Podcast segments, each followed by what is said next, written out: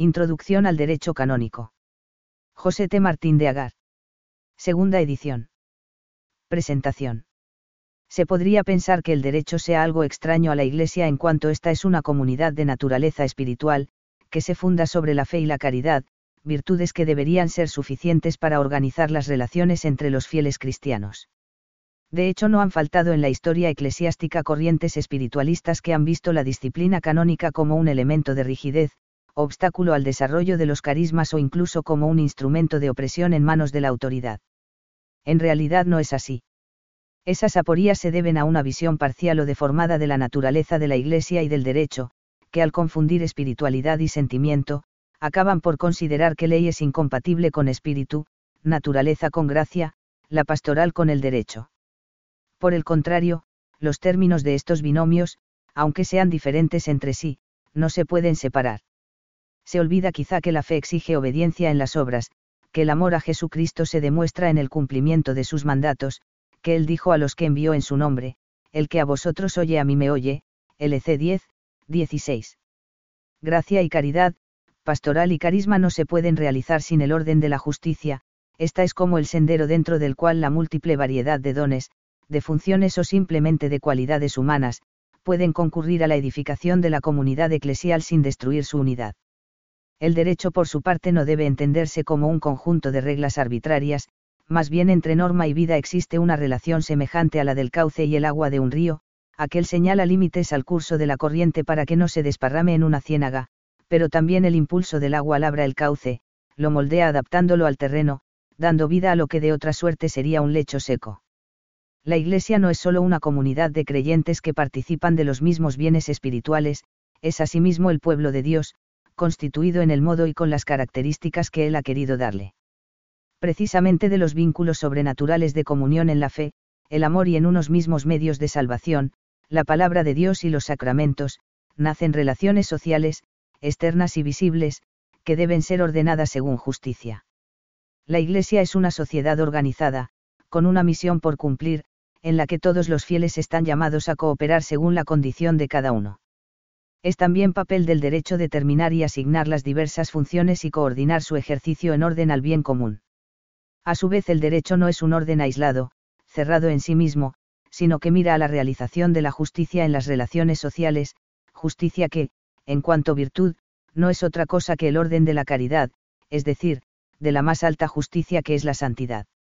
Si no se tienen en cuenta estas conexiones, se corre el riesgo de considerar el derecho como un límite arbitrario de la libertad o como un conjunto de reglas que, más que ordenar la vida social, pretende suplantarla desde luego que en la vida de la Iglesia los elementos de naturaleza espiritual son los más importantes, ya que la misión de la Iglesia es la salvación de las almas y a este fin deben concurrir todas las actividades, funciones y modos de vida dentro de la sociedad eclesial, pues el organismo social de la Iglesia está al servicio del Espíritu de Cristo que lo vivifica, LG 8.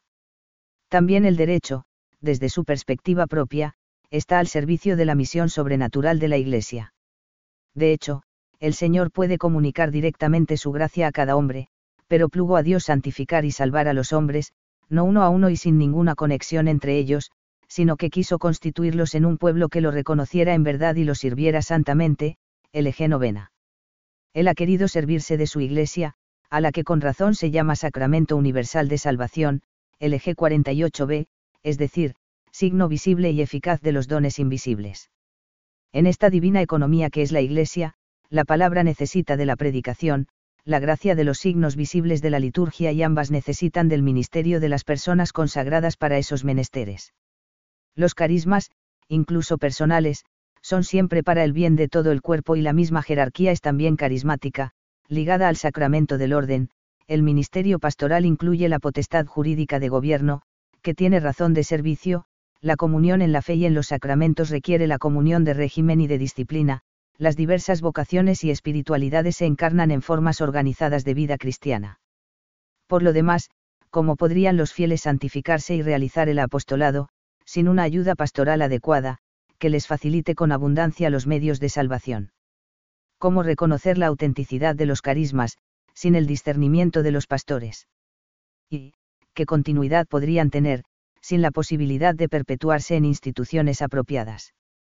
La Iglesia es, pues, una unidad carismática e institucional, conocerla a fondo, participar en su edificación, requiere entender también el papel que el derecho desempeña en su vida. Este libro se propone dar una visión completa, por más que elemental, del derecho canónico latino, que sirva de pauta para la comprensión y estudio de los textos jurídicos, sobre todo del Código de Derecho Canónico. Capítulo I. El derecho canónico. 1. ¿Qué es el derecho? La palabra derecho, aeius, tiene significados diversos, según se refiera a una realidad o a la ciencia que la estudia. Como realidad, el derecho es el objeto de la justicia. La justicia es la virtud que manda dar a cada uno lo suyo, unicui que un tribuere. Este suyo, debido en justicia a alguien, se llama derecho, es necesario dar a cada uno su derecho, unicui que a un tribuere. El aius o derecho es en realidad la cosa justa, lo suyo que la justicia manda dar a quien le es debido. Cuando decimos, no hay derecho, damos a entender que algo no es justo. También cuando decimos que alguien, tiene derecho, a algo, estamos afirmando que ese algo, ese bien, es suyo y le es debido, derecho objetivo, por lo tanto puede reclamarlo, derecho subjetivo. Es claro que causa del derecho subjetivo es el derecho objetivo y no al revés, para que alguien pueda reclamar algo, es preciso que sea suyo y le sea debido, en cambio lo que es de alguien, no deja de ser suyo por el hecho que no lo reclame por el motivo que sea. Pero para poder dar a cada uno aquello que le es debido, que puede consistir en bienes muy diversos, espirituales o materiales, se hace necesario determinar en qué consiste.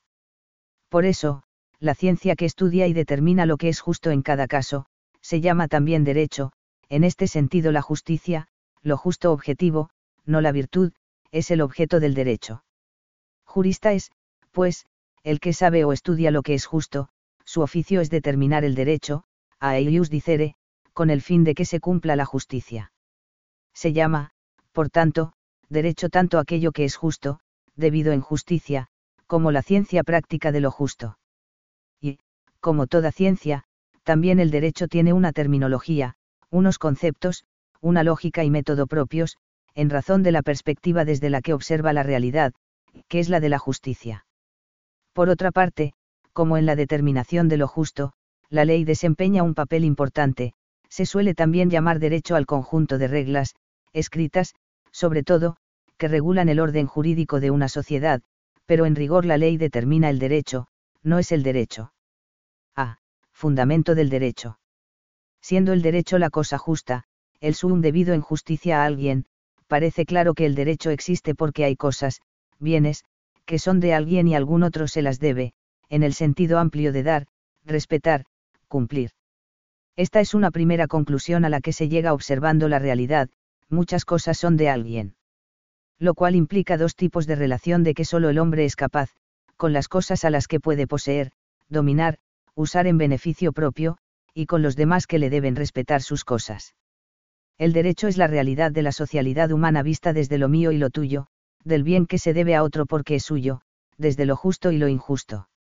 Solamente el hombre puede tener derechos porque solo él es un ser personal y social, inteligente y libre, goza de un cierto autodominio, es capaz de actos conscientes y queridos de los que es responsable y con los que trata de alcanzar su perfección o felicidad, su actividad se proyecta hacia el exterior, hacia las cosas y hacia los demás. Pero ser capaz de poseer y dominar las cosas no basta para que éstas sean de alguien. Que algún bien sea de alguien significa que le ha sido atribuido u otorgado por alguien por algún motivo, título, y de alguna manera, medida.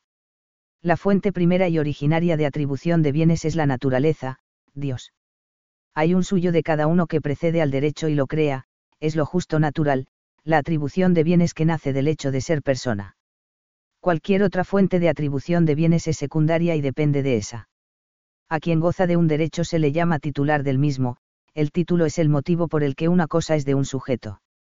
Que le sea debido significa que los demás deben respetar esa específica relación entre un bien y su titular. Pero esa relación no es unívoca, de muchas maneras se puede decir que una cosa es de alguien, no es lo mismo decir, este es mi hijo, que decir, esta es mi casa, los derechos y deberes implicados son muy diversos, y aún mi casa puede ser mía porque soy el propietario o solo porque soy el inquilino. Dar lo suyo a cada uno exige precisar bien los términos en los que la cosa es suya, o sea la medida de su derecho. Por mucho que se diga todo derecho tiene unos límites, una medida, su naturaleza, duración, condiciones de ejercicio, su prevalencia o no ante otros derechos, etc., integran su medida. Volviendo al ejemplo anterior, el propietario puede hacer en su casa cosas que no puede hacer el simple alquilado. En toda sociedad o grupo organizado de hombres, nacen relaciones, que se refieren a la naturaleza, fines y medios del conjunto, que deben ser reguladas por la justicia, procurando dar a cada uno lo que le pertenece en esa específica congregación de personas. Es decir, en toda sociedad debe haber un derecho, dirigido a establecer en la práctica lo que es justo en esa sociedad, ubi societas y eius. El derecho pues está en función de la naturaleza, fines y medios de la sociedad que contribuye a ordenar. Las sociedades se especifican por sus fines, en función de los cuales se organizan y ordenan, de modo que cada miembro pueda disfrutar de los bienes y actividades que dan razón de la sociedad de que se trate, y de la pertenencia a ella de quienes la integran. 2. Iglesia y derecho. Como en todo grupo humano organizado también en la Iglesia existe un derecho. Pero la Iglesia no es una simple sociedad humana, sino una realidad mistérica que ha sido definida de modos diversos, cada uno de los cuales pone de relieve un aspecto de su ser, así la Iglesia es el cuerpo místico de Cristo, el pueblo de Dios, la asamblea de los creyentes en Jesucristo, etc. Es también la sociedad fundada por Jesucristo para continuar en el mundo su obra de salvación. El misterio de la Iglesia es imagen y reflejo del misterio del Verbo encarnado, así como en Jesucristo la naturaleza divina y la humana se unen misteriosamente en la única persona del Verbo, así también en la Iglesia se funden lo divino y lo humano, de modo que, como dice el Concilio Vaticano II, la sociedad constituida por órganos jerárquicos y el cuerpo místico de Cristo, la asamblea visible y la comunidad espiritual, la Iglesia de la tierra y la Iglesia ya en posesión de los bienes celestiales, no se deben considerar como dos realidades, sino que forman una sola compleja realidad resultante de un elemento humano y un elemento divino, de tal modo que el organismo social de la Iglesia está al servicio del Espíritu de Cristo que lo vivifica por el crecimiento del cuerpo, cf. F 4,16, LG octava. Es necesario tener en cuenta la naturaleza mistérica de la Iglesia en el estudio del derecho canónico, porque este es reflejo y expresión de esa naturaleza, OT 16, CCE 770 a 780. Aquello que es justo, o injusto, en la sociedad eclesial viene determinado principalmente en razón del origen, estructura, misión, bienes y medios dados por Dios a su Iglesia. En todos estos elementos se refleja la compleja unidad entre lo divino y lo humano que se da en la Iglesia, y otro tanto sucede en las relaciones jurídicas que derivan de esos elementos. Suele decirse que societates santut fines, las sociedades se definen por las finalidades que se proponen. La Iglesia no es una sociedad necesaria para la subsistencia natural del hombre, no se pertenece a ella por el simple hecho de nacer, como sucede con la comunidad política, sino que se entra por el bautismo y se permanece en ella por la gracia de Dios y por la propia voluntad, es una sociedad voluntaria. Además su existencia y su actividad encuentran su razón de ser en la misión espiritual que el Señor le ha asignado, es una sociedad de fines específicos.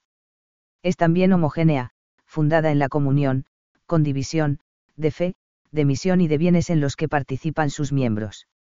Esto la hace muy diferente de cualquier comunidad política civil y se refleja también en su organización y en su derecho. Una manifestación importante es el diferente alcance que tienen en la Iglesia las categorías público y privado, ya que en realidad cualquier iniciativa que nace en la sociedad eclesial, aun cuando sea privada, debe estar orientada y contribuir a la misión de la Iglesia, la salvación de las almas, si no fuera así no tendría sentido, estaría fuera de lugar. En el Estado, en cambio, la distinción entre interés público e interés privado es más neta, pues el bien común civil consiste en buena medida en hacer posibles de manera ordenada los diferentes, y aún opuestos, intereses de los particulares. 3. Derecho divino y derecho humano. Siendo la Iglesia una sociedad de hombres fundada por Jesucristo, las principales y primeras atribuciones de bienes, de derechos y deberes, en ella, tienen su fundamento en la voluntad de su fundador, y son por tanto de derecho divino. Por ejemplo, Cristo constituyó el colegio de los doce apóstoles, puso a su cabeza a Pedro, y les encomendó la misión de predicar el Evangelio, de guiar y gobernar la Iglesia, a ellos les suceden el colegio episcopal y el romano pontífice, que es su cabeza, o sea, que son de institución divina, luego los derechos y deberes que derivan de este hecho, son, en su núcleo esencial, de derecho divino. Asimismo, Jesucristo instituyó los sacramentos de la nueva ley para el culto de Dios y la salvación de los hombres, por tanto, las consecuencias jurídicas que inmediatamente nacen de tal evento son también de derecho divino. En conclusión, Cristo ha constituido su Iglesia con unas características, fines, medios y normas de funcionamiento que la definen, son inmutables y constituyen el núcleo fundamental y perpetuo del derecho canónico, el derecho divino. También forman parte de ese núcleo las consecuencias jurídicas que derivan del hecho de que la Iglesia ha sido fundada para los hombres y está formada por hombres. Es decir, las exigencias de justicia derivadas de la condición humana, que son también de derecho divino, natural, en cuanto están en relación con la dimensión social de la Iglesia. Así, por ejemplo, el derecho a la buena fama, a la propia intimidad, o a la libre elección de Estado, que son derechos naturales, deben también ser respetados en la Iglesia como en cualquier otra sociedad. Este núcleo fundamental del derecho canónico lo conocemos por la revelación, que es la palabra de Dios, escrita o transmitida por tradición. Sin embargo, aunque la revelación esté acabada, no está completamente explicitada, corresponderá a la fe cristiana comprender gradualmente todo su contenido en el transcurso de los siglos, CCE 66. Lo cual significa que también nuestro conocimiento del derecho divino es siempre perfectible. En esta continua profundización desempeña un papel fundamental el magisterio eclesiástico, que, con la asistencia del Espíritu Santo, interpreta y expone auténticamente la palabra de Dios. Contribuyen también al progreso en la comprensión del derecho divino, los avances de la teología y de la ciencia canónica, la liturgia y la vida misma de la Iglesia a lo largo de la historia. A medida que conocemos mejor el designio de Dios sobre su pueblo, podemos expresar más fielmente las exigencias de justicia que tal designio comporta. Aunque el derecho divino indica lo que es justo en la Iglesia en sus líneas fundamentales, no resuelve explícita y directamente todos los interrogantes relativos a lo que sea justo en cada caso singular, es necesario formularlo, desarrollarlo, interpretarlo y explicarlo teniendo en cuenta también, las circunstancias particulares. De este modo, han surgido respuestas sobre lo que es justo, que son fruto del ingenio humano, algunas veces tomadas de la cultura jurídica civil. Así, en el derecho canónico hay elementos de derecho humano que interpretan y aplican el derecho divino en cada momento histórico. Por ejemplo, el deber de santificar las fiestas es de derecho divino, un mandamiento de la ley de Dios, la autoridad eclesiástica ha precisado luego este mandamiento en el precepto de oír la misa, que es de derecho humano. El derecho humano es mudable y siempre perfectible, aquello que la razón humana juzga hoy como justo, mañana puede llegar a ser injusto por un cambio de circunstancias pero el derecho humano no puede contradecir al divino, pues en tal caso sería ciertamente injusto.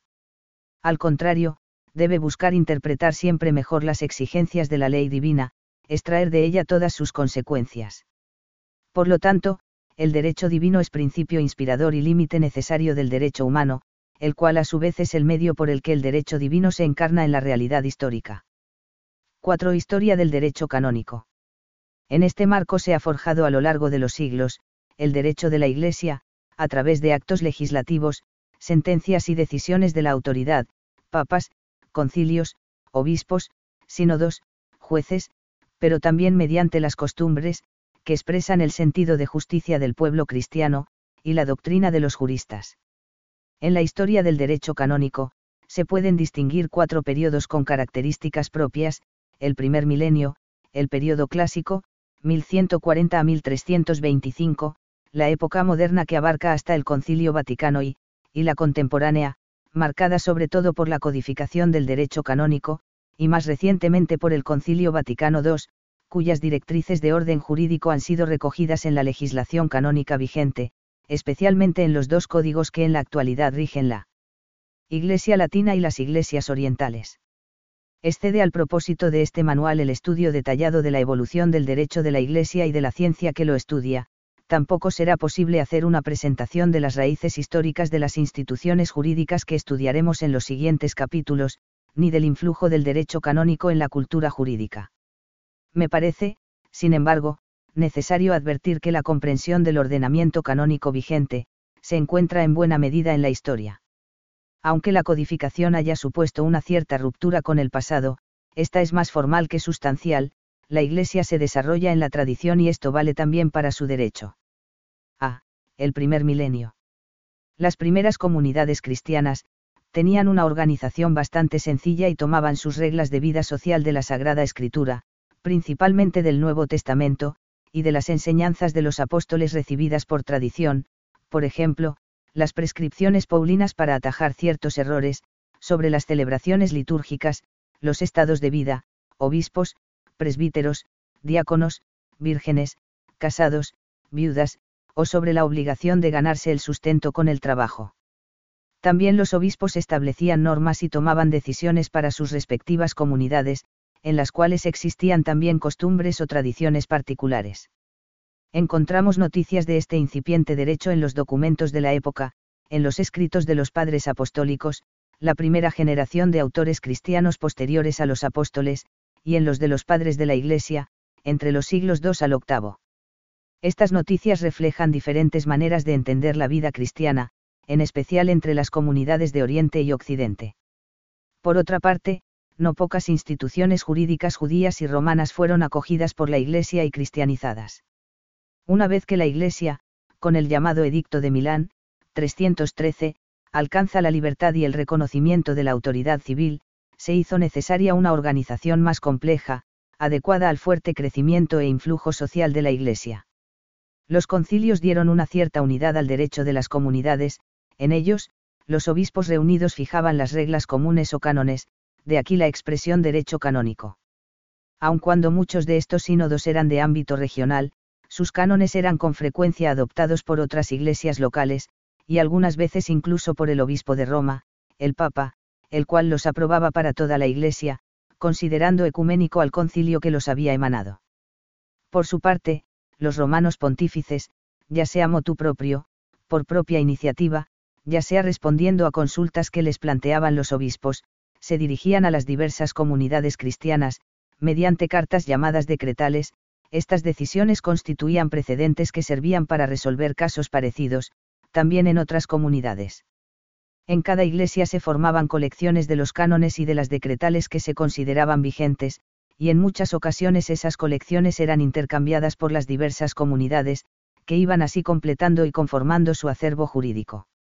Al principio estas colecciones mantenían simplemente un criterio cronológico, pero ya en el siglo VII comienzan a aparecer algunas de orden sistemático. Las varias colecciones antiguas que hoy se conservan, son objeto de estudio en cuanto a su datación, autor, origen de los elementos que las componen, ámbito de influjo jurídico y social, etc.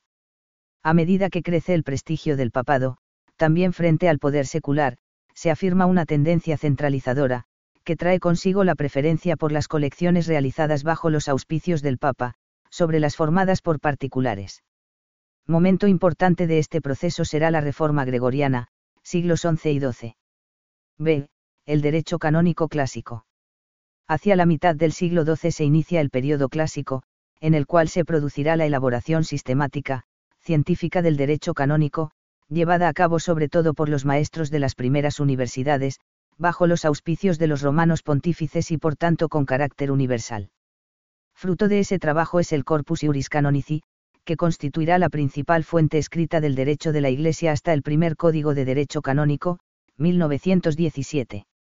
Piedra basilar de este proceso es el llamado Decreto de Graciano, hacia 1140 una amplia recopilación atribuida a un cierto maestro boloñés de nombre Graciano, quien trató de recoger, de forma ordenada y coherente, una enorme mole de textos canónicos a menudo contrarios entre sí, sobre la base de los comentarios doctrinales del autor, que, por este motivo, dio a su obra el título de Concordia Discordantium Canonum, concordancia de los cánones discordantes. No obstante se trate de una obra privada, por su utilidad tuvo muy amplia aceptación, y la universalidad que alcanzó, hizo que se tuvieran por superadas las recopilaciones precedentes, las cuales permanecieron vigentes únicamente en la medida en que fueron recogidas en el decreto. Las colecciones sucesivas al decreto recogieron solamente la Eius Novum, es decir, las leyes y resoluciones posteriores. Las más importantes y autorizadas terminaron por formar, junto con él, el Corpus Iuris Canonici, que estaba compuesto por, a. el decreto de Graciano, b. las decretales de Gregorio IX, 1234, llamadas también Liber Extra, que es una compilación de cánones conciliares y decretales, hecha por S.R.I. Mundo de Peniafort, c. El Liber Sestus, 1298, colección promulgada por Bonifacio VIII como complemento de las decretales, y de, las decretales clementinas, recopilación iniciada bajo Clemente V, pero promulgada por Juan XXI en 1317. Las decretales posteriores se llamaron extravagantes, las compilaciones más importantes de estas decretales son las extravagantes de Juan XXI y las llamadas extravagantes comunes, ambas acabaron siendo incluidas en la edición oficial del Corpus Iuris Canonici llamada, Romana, 1582.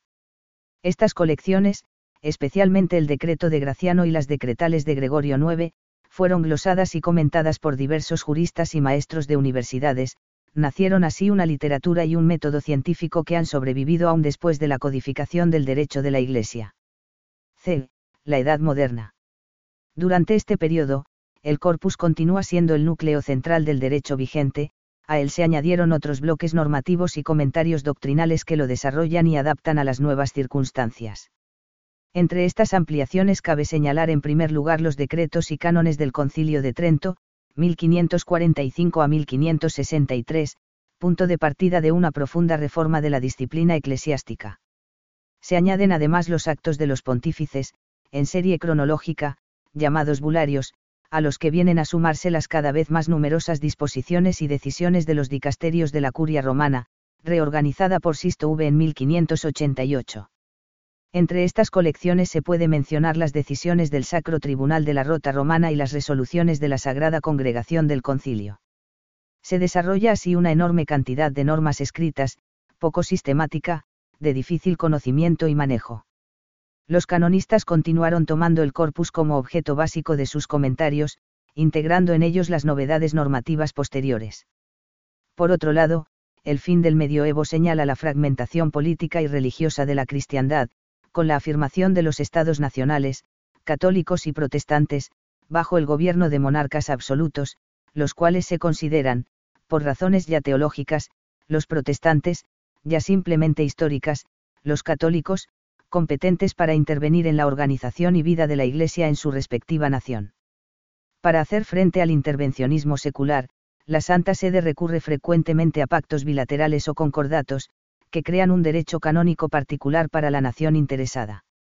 La época revolucionaria que se inicia a fines del siglo XVIII, llevará a la sustitución del absolutismo monárquico por el del liberalismo iluminista, igualmente absoluto. La conmoción que los acontecimientos revolucionarios y las nuevas ideas produjeron en la vida de la Iglesia fue grande, los liberales rechazan la presencia de la religión y de la Iglesia en la vida social, considerándolas obstáculo a la libertad del hombre y a la soberanía estatal. Los papas condenaron en varias oportunidades los errores del liberalismo y los excesos revolucionarios, que por lo demás amenazaban también el señorío temporal del papa en los estados pontificios. En el campo jurídico, el racionalismo y el igualitarismo dieron origen al fenómeno del constitucionalismo y a la codificación del derecho civil, como expresión de la supremacía de la ley, tanto en los países de la Europa continental como en los de América Latina, que en este periodo alcanzaron su independencia. En el Concilio Vaticano I, convocado por Pío IX, se definió el dogma de la infalibilidad pontificia. Este hecho, junto a la debilidad de las iglesias nacionales frente al jurisdiccionalismo estatal, robusteció la unidad de la Iglesia en torno al Papa.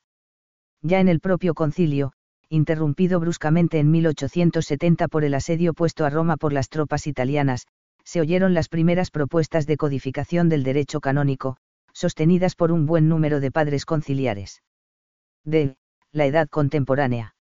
La iniciativa codificadora no tuvo entonces ningún resultado concreto, pero poco a poco se fue abriendo camino la idea de reordenar en un código la ingente cantidad de normas canónicas contenidas en fuentes muy dispares. Algunos autores privados presentaron proyectos en este sentido. Fue ese Pío X quien, en 1904, resolvió la elaboración de un código para la Iglesia Latina, similar a los códigos civiles. La puesta en práctica del proyecto tuvo como protagonista al cardenal Gasparri, presidente de la comisión encargada de la codificación. Sería Benedicto XV, sucesor de S. Pío X, quien promulgara en 1917 el Codex Iuris Canonici, CIC, BTCAV, conocido por esta circunstancia como Código Pío Benedictino. La codificación oriental iniciaría en el pontificado de Pío XI, como veremos al final de este parágrafo. De acuerdo con los postulados jurídicos vigentes, el código pretendía ser, al menos como tendencia general, la única fuente del derecho, capaz de dar respuesta concreta sobre lo justo y lo injusto en cada caso, el progreso legislativo debía proceder mediante sucesivas reformas del propio código, la enseñanza del derecho canónico debía seguir, como antes, el método exegético, o sea, glosa y comentario de los cánones del código. Aun cuando la realidad desbarató estas pretensiones, es sin embargo cierto que el CIC marca un hito en el derecho de la Iglesia, el corpus y la legislación posterior al mismo, pasaron a ser derecho antiguo en la medida en que no fueran recibidos en el código, aunque conservaron valor de criterio interpretativo.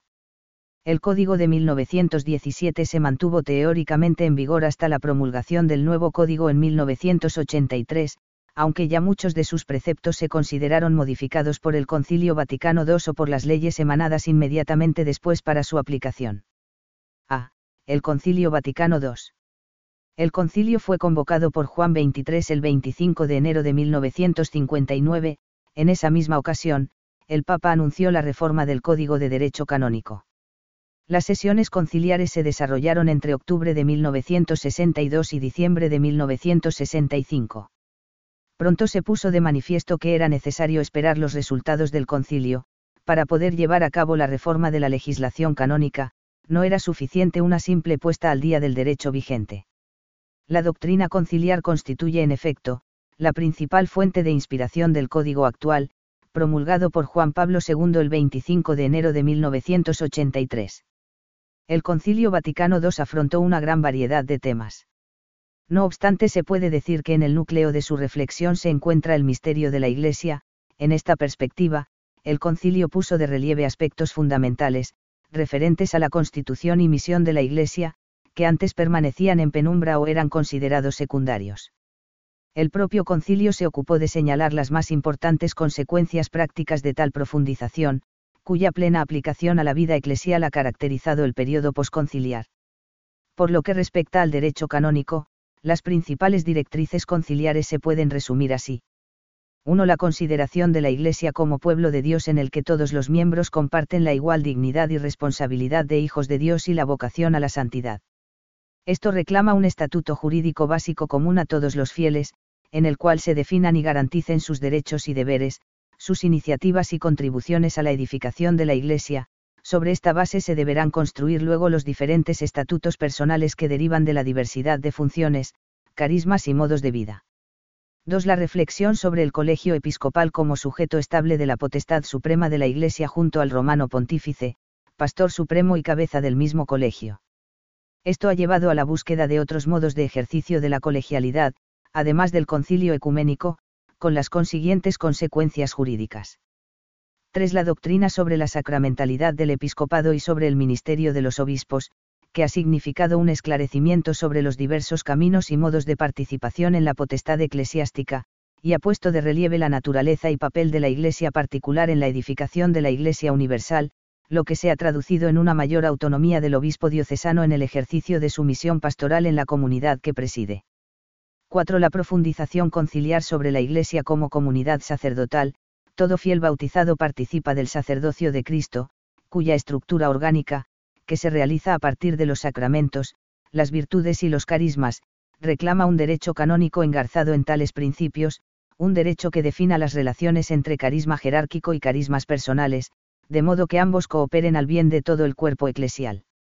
5. La afirmación del papel de los laicos en la misión de la Iglesia exige una adecuada organización pastoral, capaz de sostenerles y orientarles en su vida cristiana y en las iniciativas apostólicas, que promueven en el seno las realidades seculares. 6. La doctrina del concilio relativa a las relaciones de la Iglesia con la sociedad civil, afirma la recíproca independencia entre la comunidad política y la Iglesia, al tiempo que las llama a colaborar en el servicio de la persona y en la defensa de su dignidad y derechos fundamentales, en primer lugar, el de libertad religiosa. Esta doctrina, por lo demás, ha repercutido también en las relaciones de la Iglesia con las demás comunidades religiosas, sobre todo con las cristianas, a cuyos miembros les son reconocidos ciertos derechos de comunión parcial con la Iglesia católica. B. El Código de Derecho Canónico de 1983. Estas orientaciones conciliares, junto a otras de tipo técnico, fueron tenidas en cuenta en la elaboración de la nueva codificación canónica. Un proceso largo, cuyo desarrollo puede resumirse como sigue, como hemos señalado, el 25 de enero de 1959, Juan XXIII convoca el concilio y anuncia la revisión del CIC. En marzo de 1963, poco antes de morir, constituyó la comisión encargada de tal revisión, pero apenas ésta comenzó su tarea, se vio que era necesario esperar los resultados del concilio para poder llevar a cabo una seria y profunda reforma del derecho canónico, así, el trabajo de la comisión inició en realidad en noviembre de 1965, pocos días antes de la clausura de las sesiones conciliares. La comisión estaba compuesta de cardenales y obispos que se reunían para decidir los puntos más importantes, mientras que la elaboración de los sucesivos proyectos fue confiada a un amplio equipo de consultores, dividido en grupos de trabajo por temas. Pablo VI indicó los objetivos y las líneas a seguir. Con el fin de unificar criterios se elaboraron unos principios directivos de la revisión del CIC, enunciados en diez puntos, que fueron sometidos a la aprobación del Sínodo de Obispos de 1967. En ellos fueron sintetizadas las principales líneas directrices marcadas por el concilio. Sobre la base de estos principios y tomando como punto de partida los cánones del Código de 1917, los grupos de trabajo elaboraron entre 1972 y 1977, 10 esquemas según la materia, que juntos constituían un entero proyecto de código. Esos esquemas fueron enviados a todos los obispos, a los dicasterios de la curia romana y a las facultades de derecho canónico, a fin de que pudieran presentar sus observaciones y propuestas. Las numerosas respuestas recibidas fueron ordenadas y distribuidas a los grupos de consultores, que procedieron a la elaboración de un nuevo proyecto de código. Se llega así al esquema de 1980, presentado al sumo pontífice, quien lo sometió al estudio de los cardenales y obispos de la comisión que por entonces eran 74. Las enmiendas y sugerencias de cada uno de los miembros de la comisión fueron discutidas y evaluadas por la Secretaría de la comisión, la cual envió a los miembros, en 1981, una relación en la que se daba un parecer razonado sobre la aceptación o rechazo de cada enmienda propuesta. Esta relación de 1981 fue discutida en la sesión plenaria de la Comisión en octubre del mismo año. En ella se resolvió sobre las enmiendas y modificaciones que se debían introducir en el proyecto de 1980. El resultado fue el esquema de 1982 presentado al Santo Padre en el mes de abril. Juan Pablo II revisó el esquema dos veces, primero con la colaboración de un grupo de expertos y luego junto con tres cardenales. Con las modificaciones introducidas en estos repasos se llegó al texto definitivo del Codex Iuris Canonici, BTKA, promulgado el 25 de enero de 1983 con la Canst. AP. Sacrae Disciplina Elex. En ella el romano pontífice explica, que el fin del código no es el de suplantar, en la vida de la Iglesia, la fe de los fieles, su gracia, sus carismas y, sobre todo, su caridad. Al contrario, el código mira más bien a generar un orden en la sociedad eclesial que, dando la primacía al amor, a la gracia y al carisma, facilite al mismo tiempo su crecimiento ordenado, tanto en la vida de la sociedad eclesial como en la de todos los que a ella pertenecen. El CIC consta de 1752 cánones, divididos en siete libros que tratan, el primero de las normas generales, el segundo del pueblo de Dios, el tercero de la función de enseñar de la Iglesia, el cuarto de la función de santificar de la Iglesia, el quinto de los bienes temporales de la Iglesia, el sexto de las sanciones en la Iglesia y el séptimo de los procesos. Este código está vigente para la Iglesia latina. C. El Código de Cánones de las Iglesias Orientales, CCEO. Las iglesias orientales católicas, han gozado desde siempre de un derecho particular que tiene en cuenta las tradiciones litúrgicas y disciplinares de cada una de ellas. La codificación de su derecho se vio conveniente poco después de la promulgación del Código Latino de 1917. En efecto, los trabajos para la elaboración de un código común a todas las iglesias orientales se iniciaron en 1929, fruto de estos trabajos fueron cuatro textos parciales promulgados por Pío XII entre 1949 y 1957, pero no se llegó a completar un código. El Concilio Vaticano II ha confirmado la legitimidad de la disciplina propia de las iglesias orientales, refiriéndose en el decreto Orientalium Ecclesiarum a diversas instituciones típicas de ellas, de modo que la variedad en la Iglesia no solo no perjudica a su unidad, sino que la manifiesta mejor, OE 2. En 1972 Pablo VI instituyó una comisión a la que confió la elaboración del Código de Derecho Canónico Oriental, a la luz de las enseñanzas del concilio. Como para el Código Latino, en los trabajos intervino también la jerarquía de las iglesias orientales, los dicasterios interesados y los centros de estudio especializados en teología y derecho oriental. Los diversos grupos de estudio elaboraron un esquema, que fue enviado a los miembros de la comisión en 1986. Con las enmiendas y correcciones propuestas por la comisión se redactó el Schema Novissimum, que fue presentado al Santo Padre. Este, luego de revisarlo e introducir las modificaciones oportunas, promulgó el Codex Canonum Ecclesiarum Orientalium, CCEO, el 1 de octubre de 1990, BCAFE. El Código Oriental contiene normas de derecho, cánones, comunes a las 21 iglesias sui iuris, autónomas, de rito oriental, que forman parte de la Iglesia Católica. Está dividido en 30 títulos ordenados según la importancia de la materia, con un total de 1.546 cánones. Dentro de este marco común, cada iglesia deberá luego desarrollar un derecho particular que responda a sus propias tradiciones. Es útil añadir que paralelamente a las tareas de codificación posconciliares, se iniciaron los trabajos para la elaboración de una suerte de ley constitucional, que debía recoger las normas fundamentales del derecho común a toda la Iglesia, es decir, para las iglesias orientales y la latina. De esta ley fundamental de la Iglesia se llegaron a redactar varios proyectos sucesivos, pero se presentaron problemas de orden teológico y de oportunidad, respecto a esta especie de constitución de la Iglesia, que aconsejaron suspender su ejecución. Parte de los artículos que debían integrarla fueron introducidos en los dos códigos promulgados, de ahí que ambos coincidan en las materias fundamentales, algunas veces incluso en la redacción literal, por ejemplo, los derechos y deberes fundamentales de los fieles, cf. CICCC 208 a 223, CC o CC 11 a 26. A los dos códigos, latino y oriental, se debe añadir la Constitución Apostólica Pastor Bounas, que es la ley que organiza la curia romana, promulgada por Juan Pablo II en junio de 1988.